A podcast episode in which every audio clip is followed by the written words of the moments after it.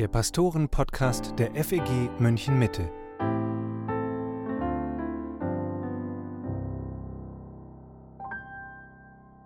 Hallo und herzlich willkommen zum Pastoren-Podcast mit Matthias Mockler und mit Matthias Lohmann. Wir sprechen in dieser Folge über zwei Frauen. Es geht um die Richterin Deborah und um Jael, die einen großen Feind Israels getötet hat. Von beiden lesen wir im Bibelbuch Richter.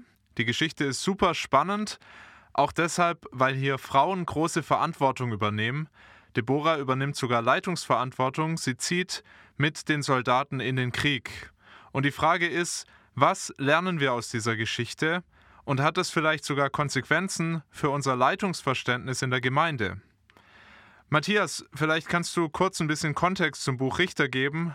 Da ist vielleicht nicht jeder so drin. Wir gehen ja in der Bibelstunde in diesem Jahr Abschnitt für Abschnitt durch dieses alttestamentliche Buch. Worum geht's in ein paar Sätzen? Naja, das Buch Richter ist das siebte Buch der Bibel. Wir haben die fünf Bücher Mose. Und am Ende der fünf Bücher Mose steht ja das Volk Israel nach 40 Jahren an der Wüste vor dem gelobten Land. Mose kann nicht mit hineinziehen und stirbt und dann beginnt das Buch Josua und Josua ist nun der neue Leiter. Unter seiner Leitung zieht Israel ins gelobte Land ein und nimmt mehr und mehr dieses Land auch ein. Und gegen Ende des Buchs Josua lesen wir, wie Josua in einer Rede deutlich macht, dass Gottes Verheißung sich erfüllt hat. Er hat den Sieg geschenkt, man hat das Land eingenommen, bis auf einige wenige Bereiche, die noch einzunehmen sind. Und Josua macht deutlich, nun, macht weiter, nehmt auch das letzte Land noch ein. Er wird sterben. Und so kommen wir dann zum Buch Richter, siebte Buch. Das beginnt damit, dass wirklich die Landnahme weiter beschrieben wird in den ersten Versen. Es geht erstmal gut weiter und dann kommen so die ersten Worte, die uns zu bedenken geben, weil wir dann erfahren, dass auf einmal Israel bestimmte Bereiche nicht mehr einnimmt, meint nicht einnehmen zu können weil der Feind zu übermächtig ist. Und das klingt ein bisschen so wie damals, als die zwölf Kundschafter ins gelobte Land gesendet worden waren und gesagt hatten, wir können es nicht einnehmen, die sind zu groß und stark. So, also hier wiederholt sich die Geschichte und wir sehen, das Volk wird wieder untreu, vertraut nicht mehr auf Gott. Und in diese Situation hinein, also dieses Versagen hinein, kommt Gottes Gericht über Israel und Gott führt das Volk letztendlich eine Situation, wo Feinde mächtig werden und Teile des gelobten Landes wieder unter Fremdherrschaft sind. Und das Volk schreit zu Gott und Gott sendet Retter, die er Richter nennt. Diese Richter befreien das Volk, weil Gott sich seines Volkes erbarmt. Und dann hat das Volk wieder Frieden. Und dann tut das Volk aber irgendwann wieder, was dem Herrn nicht gefällt, rebelliert wieder. Dann sendet Gott wieder Feinde, die das Land wieder übernehmen. Das ist die gleiche Geschichte immer und immer wieder. Und so kommen wir in diesen sogenannten Richterzyklus. Also wir erkennen in diesem ganzen Buch, dass wir Menschen immer wieder eigentlich Mist bauen, dass Gott unendlich geduldig und treu ist, dass er immer wieder Retter erweckt, Richter erweckt. Aber wir sehen auch, dass das große Problem ist, diese unvollkommenen Richter sterben. Und irgendwie kriegt man irgendwann, wenn man das liest und er starb, und dann geht es wieder von vorne los, denkt man, der darf halt nicht sterben. Wir brauchen einen Retter, der ewig lebt, der uns weiterführt, der uns ewigen Frieden bringt. Und tatsächlich ist das die große Botschaft im Buch Richter. Äh, in den letzten fünf Kapiteln lesen wir dann von großem Chaos in dem Land. Und da ist das große Echo dann, dass zu der Zeit Israel keinen König hatte und jeder tat, was ihm gut dünkte. Und wiederum, da kommt der Ruf in uns auf, wir brauchen einen guten, ewigen König, einen ewigen Retter, der uns ewigen Frieden bringt. Und so weist uns das Buch Richter letztendlich auf Jesus Christus hin. Dann lass uns mal über die beiden starken Frauen in diesem Buch sprechen. Wir lesen ihre Geschichte in Kapitel 4. Und weil auch das bestimmt nicht jedem so präsent ist, erzähle ich kurz, um was es da geht. In Kapitel 4 am Anfang, da lesen wir, dass der Richter Ehud gestorben ist und dann beginnt ein neuer Kreislauf von Sünde, Gericht und Rettung, wie du das gerade beschrieben hast. Israel rebelliert gegen Gott. Gott schenkt dann dem König Jabin von Kanaan den Sieg über die Israeliten. Sie leiden 20 Jahre, heißt es da, unter diesem König. Und dann heißt es ab Vers 4, und das lese ich einfach mal. Zu der Zeit war Richterin in Israel die Prophetin Deborah, die Frau Lapidots. Sie hatte ihren Sitz unter der Palme Deborahs zwischen Rama und Bethel auf dem Gebirge Ephraim. Und die Israeliten kamen zu ihr hinauf zum Gericht.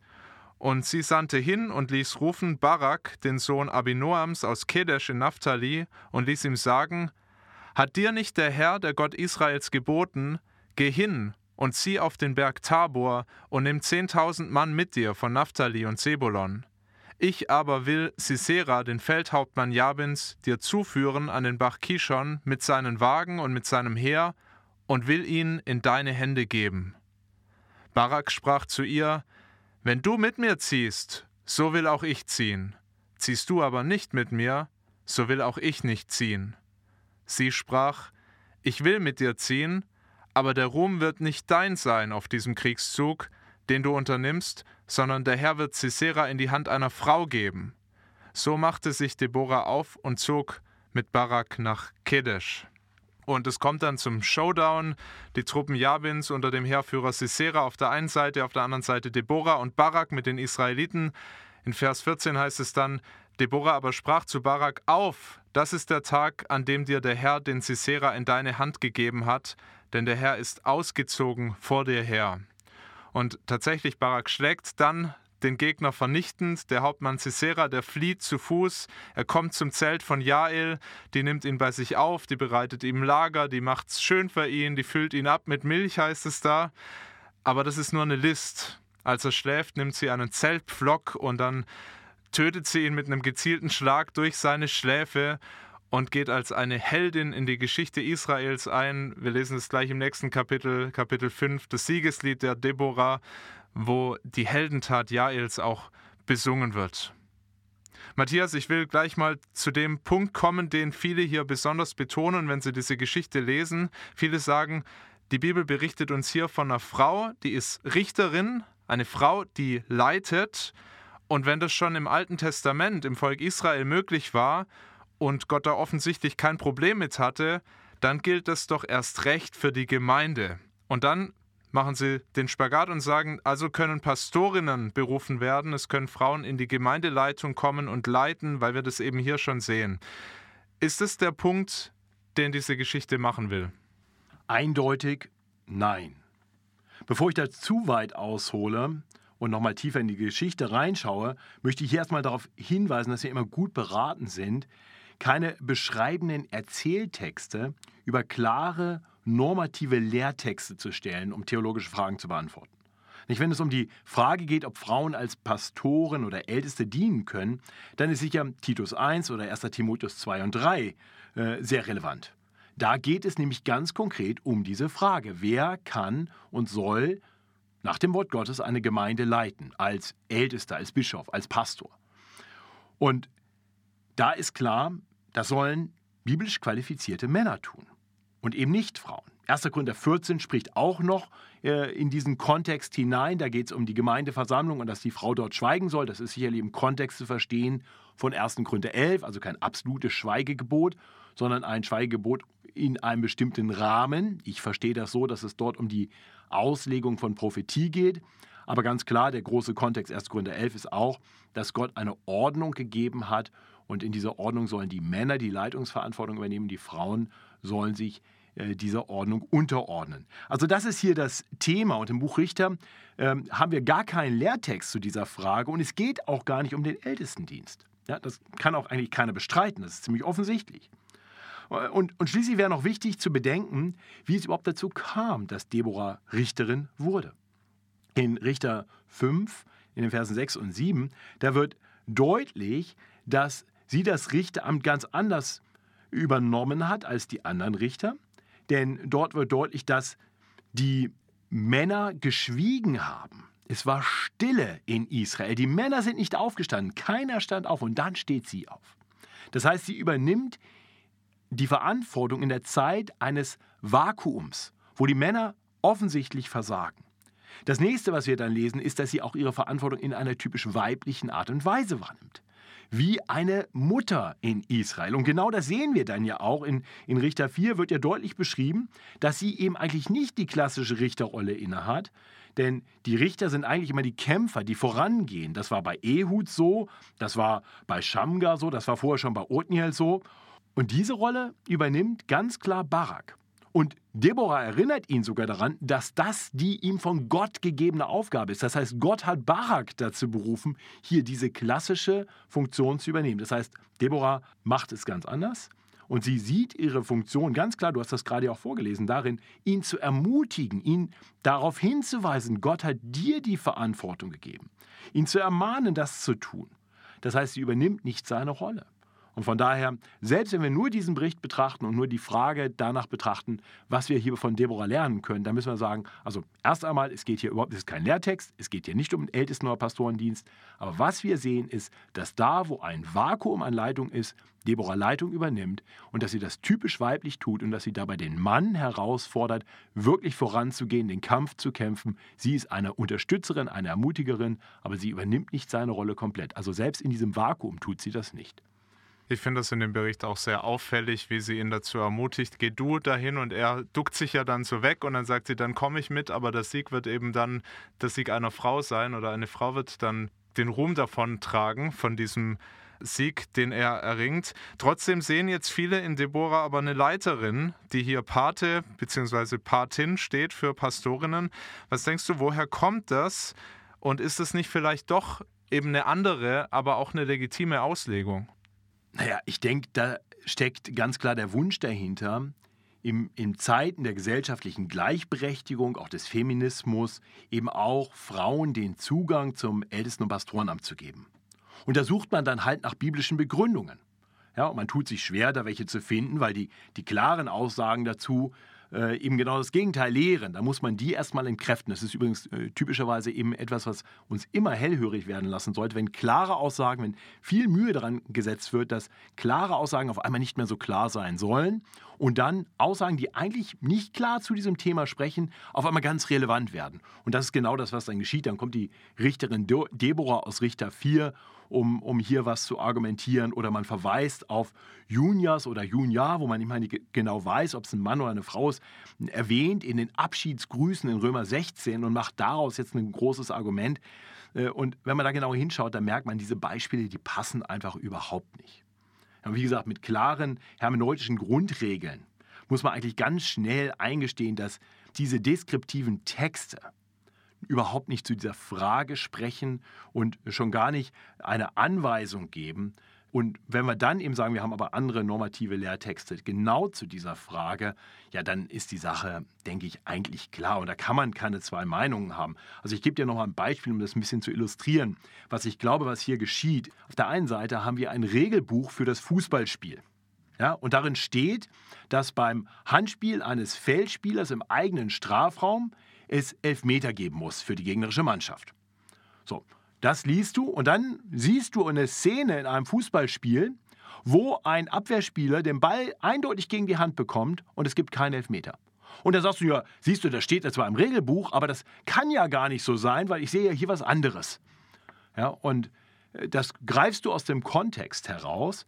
Äh, was du dabei verkennst, ist, dass vielleicht der, der den Ball in die Hand bekommen hat, der Torwart war und du hast nicht genau hingeschaut. Oder dass es vielleicht tatsächlich ein Abwehrspieler war und der Schiedsrichter hat es nicht gesehen und wird dann vielleicht durch den VAR noch darauf hingewiesen und pfeift dann doch noch Elfmeter, aber du hast nur kurz hingeschaut, weil du einfach nur ein Argument gesucht hast und gar nicht wirklich hinschauen wolltest. Und ein bisschen so habe ich den Eindruck, ist das hier auch. Du nimmst ein Geschehenes, greifst das aus dem Kontext, schaust auch nicht genau hin und meinst, das ist jetzt der Grund dafür, dass das, was als klare Regel gegeben wurde, nicht gelten soll. Das macht einfach keinen Sinn. Es geht also in dem Bericht nicht um Frauenordination oder Frauen im Ältestendienst. Was wären denn aus deiner Sicht die Hauptlektionen? Was können wir positiv aus der Geschichte lernen und vielleicht gerade auch von diesen beiden Frauen, die da vorkommen? Und ich denke, der große Kontext, das hatte ich eben schon gesagt, ist, wir brauchen Jesus. Wir, wir sehen das im Buch Richter immer wieder und wir sehen das auch hier. Ja, auch Baraks Sieg führt nicht zu einem endgültigen Frieden für das Volk, nach ihm kommen weitere Richter. Das heißt, wir merken, das ist die große Botschaft. Das Zweite ist, dass wir in diesen Richtern immer auch so schattenhaft ein bisschen was von Jesus schon sehen. Interessanterweise wird im Neuen Testament auf diesen Bericht aus Richter 4 Bezug genommen und er wird auch zitiert und zwar als ein Beispiel für Glauben. Das sehen wir in Hebräer 11 und da wird allerdings nicht Deborah, sondern interessanterweise Barak erwähnt als ein Glaubensvorbild, sehr unvollkommenes, und das sehen wir eben immer wieder auch in der, im Alten Testament, das sind unvollkommene Glaubensvorbilder, aber doch hat er letztendlich im Vertrauen auf Gott nach großer Ermutigung durch Deborah gehandelt und diesen Krieg geführt. So, das wäre, denke ich, die zentrale Aussage, das ist der Evangeliumsbezug aus Richter 4 und auch 5. Im Hinblick auf Frauen und Männern sehen wir hier aber auch einiges. Und ich denke, das ist wirklich auch, auch wichtig, dass wir da genau hinschauen und sagen, dieser Text ist ja nicht eine Beschreibung dessen, wie es sein soll. Das wäre ja wiederum, dann wäre das normativ. Also deswegen sollen auch Frauen Pastoren oder Älteste werden. Das ist ja gerade nicht der Fall. Dieser Text ist ja nun offensichtlich eine sehr klare Kritik, vor allem am, am Versagen der Männer. Ja, wir sehen doch in Barak diesen erbärmlichen Mann, der von Gott einen klaren Auftrag hat und ihn nicht wahrnimmt. Und da muss erstmal diese Frau, Deborah, kommen und ihm sagen, hey, hast du nicht von Gott diesen Auftrag bekommen? Und dann sagt er, ja, schon, aber ich traue mich nicht, komm mit. Ja, und dann sagt sie, okay, ich komme mit. Und dann, also immer muss sie fast Händchen halten, neben ihm stehen. Er versteckt sich fast hinter ihrem Rockzipfel. Es ist eine offensichtliche Kritik am Versagen des Mannes. Und ähnlich ist es dann eigentlich auch bei dem Cicera, der als Feldhauptmann ähm, in Kapitel 5 wird deutlich, wahrscheinlich im, im Schlamm stecken bleibt mit seinem Wagen und dann Reis ausnimmt. Der haut ab, anstatt als letzter noch zu kämpfen, für seine Truppen einzutreten, voranzugehen, haut der ab. Der läuft weg und dann verkriecht er sich im Zelt von dieser Jael und äh, es ist ja absurd, dieses Bild. Da kommt also dieser große Feldhauptmann in dieses Zelt von dieser Frau und die gibt ihm Milch zu trinken und deckt ihn zu. Und er sagt, kannst du bitte noch für mich lügen, wenn da einer kommt, bitte sag, dass ich nicht hier bin. Ja, das ist also, sowas kennt man eigentlich nur von kleinen Kindern, die sich irgendwie verleugnen lassen von ihren Eltern. Wiederum ein Totalversagen des Mannes. Das ist das, was wir hier sehen. Und dann kommt natürlich noch zu guter Letzt in diesem Lied in Richter 5, das eng mit Richter 4 zusammenhängt, kommt dann noch die Mama von diesem großen Feldhauptmann ins Spiel. Ja, und die macht sich dann Sorgen um ihren Jungen. Wo ist er denn? Der kommt ja gar nicht wieder. Oh, also eine, eine Parodie. Es ist, der, der, wird lächerlich gemacht. Und dann erklärt sie sich die ganze Sache, sagt, naja, der hat wahrscheinlich Beute genommen, ein oder zwei Frauen. Ja, also ein Bild hier auch davon, also wie, wie Männer jetzt verächtlich mit Frauen eigentlich umgehen. Ja, aber eigentlich ist er eben der totale Versager. Das heißt, ich glaube, was dieser Text uns, wenn überhaupt, lehrt, ist nicht, so soll es sein, sondern so soll es absolut nicht sein. Männer, seid nicht solche Schlappschwänze, versteckt euch nicht hinter den Frauen. Das ist nicht eure biblische Berufung, sondern geht mutig voran, kämpft die Kämpfe, die Gott euch aufgetragen hat, vertraut auf Gottes Verheißungen, seid mutig und stark. Ja, so wie Josua es zuvor war. Also von daher, wenn wir eine Lehre daraus ziehen, für Männer und Frauen, dann Ganz klar, das ist ein Negativbeispiel. Aber auch klar, was Deborah tut, ist vorbildlich. Das möchte ich deutlich sagen. Was sie tut, ist absolut vorbildlich. Denn, wie gesagt, sie übernimmt Verantwortung da, wo die Männer versagen. Sie tut das typisch weiblich und ermutigt der Mann. Sie ist das, was wir im Alten Testament schon im ersten Buch Mose als Eser lesen, als, als Helferin an der Seite des Mannes, die ihn äh, da, wo er versagen will, ermutigt und stärkt und anspornt um Gottes Auftrag auszuführen. Ganz toll. Wenn du gerade das Versagen der Männer ansprichst, da kann man ja auch mal in unsere Zeit schauen. Was mir auffällt, wenn ich so in die Gemeindelandschaft schaue und auch in die Weltmission, da sind oft mehr Frauen als Männer aktiv. Ich habe jetzt keine Statistik dazu, aber das ist sicher nicht falsch zu sagen, dass mehr Frauen auch aufs Missionsfeld gehen und ähm, dort evangelistisch unterwegs sind. Und damit stehen sie ja dann oft automatisch an vorderster Front und eben auch auf die ein oder andere Art in Leitungsverantwortung. Lässt sich Richter 4 darauf übertragen? Ich meine in dem Sinn, dass Männer auch in der Mission und Gemeinde ihre Verantwortung zu wenig übernehmen und Frauen dann immer wieder den Dienst tun, den eigentlich die Männer tun sollten. Und Gott gebraucht das dann eben auch, so wie er das mit der Deborah gemacht hat, gebraucht er die Frauen da in einer besonderen Weise, wo eben es auch so ein Vakuum gibt. Also erst einmal möchte ich ganz deutlich sagen, damit hier nichts falsch verstanden wird, ich bin absolut davon überzeugt, dass Gott auch Frauen auch im Verkündigungsdienst und im Leitungsdienst gebrauchen kann. Er will das nicht so, er sagt deutlich, wie er das möchte, aber Gott in seiner Weisheit gebraucht eben auch die Gefallenheit dieser Welt und unser Versagen, um trotzdem Gutes hervorzubringen. Preis den Herrn dafür. Ja, das ist der Grund, warum wir unseren Dienst tun, trotz unserer Gefallenheit, trotz unserer Sünde. Ähm, weiß ich, Gott kann auch durch mich wirken. Und preis den Herrn, ich habe die erste Predigt, die mir geholfen hat auf dem Weg hin zum Glauben, war die Predigt einer Frau. Ich glaube nicht, dass das so Gott gewollt war, aber ich glaube, dass Gott es gebraucht hat. Und das tut Gott immer wieder. Er gebraucht eben auch die Dinge in dieser Welt, die nicht perfekt sind. Wunderbar. Preis den Herrn dafür. So, und letztendlich ist ja in der Bibel überhaupt nicht gesagt, dass Frauen nicht in die Mission gehen sollen. Also Frauen dürfen und sollen die Mission gehen, wenn sie entsprechend begabt sind. Äh, also ich bin dankbar für jede Frau, die mutig aufs Missionsfeld geht. Von daher müssen wir sagen, wir sehen seit dem Sündenfall, dass die gottgewollte, das gottgewollte ergänzende Miteinander von Mann und Frauen äh, oder Männern und Frauen äh, wirklich aus den Fugen geraten ist. Ja, Männer missbrauchen manchmal ihre Position, halten sich für was Besseres als die Frauen und nutzen sie aus oder sie vernachlässigen eben die ihnen von Gott gegebene Verantwortung, eben auch in der Leitung, sowohl in der Gemeinde wie auch in der Familie. Das erleben wir leider. Und wir sehen bei Frauen aber natürlich auch, dass es oft Frauen gibt, die aufbegehren gegen die gute Ordnung Gottes oder auch ein komplettes Zurückziehen in eine Passivität, die nichts mehr mit dem biblischen Konzept der Ergänzung zu tun hat. Das sind dann nur noch Prinzessinnen, die noch bedient werden wollen. Auch das, also all das gefällt Gott nicht. Und wir sehen dieses Versagen in einer gefallenen Welt, sowohl bei Männern wie auch bei Frauen. Und dann erleben wir aber natürlich auch, dass manches gut funktioniert, so, aber um zurückzukommen zum Missionsfeld und vielleicht auch im Gemeindekontext, äh, wenn Männer die ihnen zugedachte Verantwortung nicht wahrnehmen oder sie missbrauchen, dann können wir verstehen, dass es vielen lieber ist, wenn dann Frauen an ihre Stellen treten. Manche Frauen begehren auf, andere Frauen sagen einfach, hier ist ein Vakuum und da gehe ich rein. Und beten dafür, dass der Herr ihnen vielleicht einen Mann an die Seite stellt, der vorangehen kann, an deren Seite sie dann auch dienen können und ich bin total dankbar für Frauen, die das tun. Und ich glaube, es gibt ganz viel Platz in Mission für den wichtigen und wertvollen Dienst von begabten Frauen. Und ich bin Gott dankbar dafür, dass auch wir als Gemeinde ja manche Singlefrau auch aussenden durften in die Mission, in bestimmte Dienste, wo sie nicht Gemeinden leiten, aber wo sie ganz wichtige Dinge tun und von Gott gebraucht werden. Denn das muss man ja auch sagen, Frauen dürfen und sollen sogar lehren, es kommt eben auf den Kontext an. Genauso ist es vielleicht abschließend gefragt, ist es eigentlich falsch, wenn eine Frau in die Lücke tritt, die Männer hinterlassen? Also man könnte jetzt ja nochmal an Deborah denken und sich fragen, hätte sie sich mehr zurückhalten sollen? Hätte sie vielleicht nicht mit in die Schlacht ziehen sollen, vorneweg? Was denkst du da?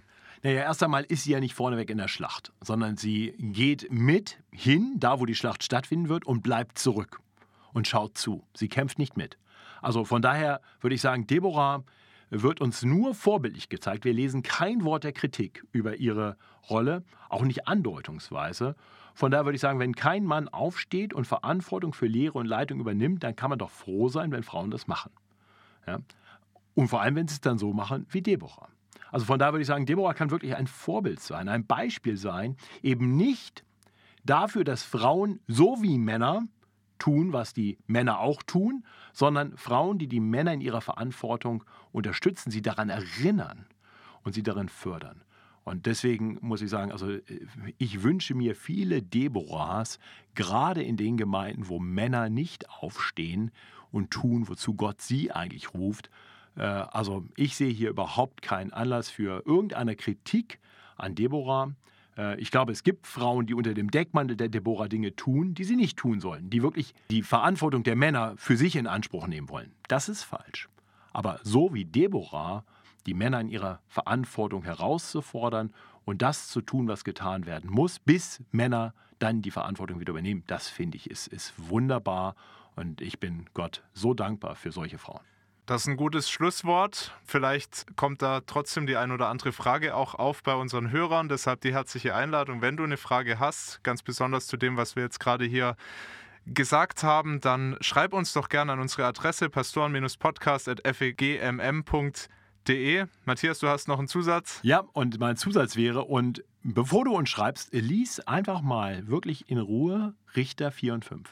Weil ich wirklich den Eindruck habe, dass diese äh, Aussagen über Deborah so oft angeführt werden oder Deborah so oft angeführt wird, die Richterin und Prophetin, ohne dass äh, sich äh, dann auch manche wirklich die Mühe gemacht haben, sich diesen Text mal durchzulesen. Und denk mal drüber nach, was ich vorhin gesagt habe, über was beschrieben wird, ob das eine positive, eine allgemein positive Beschreibung ist davon, wie es wirklich sein sollte, oder ob da Kritik drin ist in diesem Text.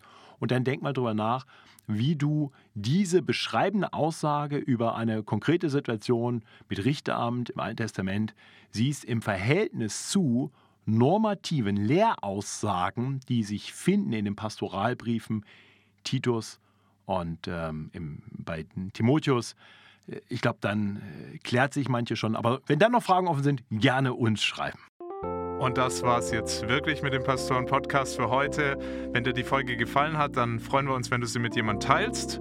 Nächsten Samstag gibt es dann die nächste Folge und wir freuen uns natürlich auch, wenn du dann wieder dabei bist. Bis dahin, danke, dass du zugehört hast und Gottes Segen.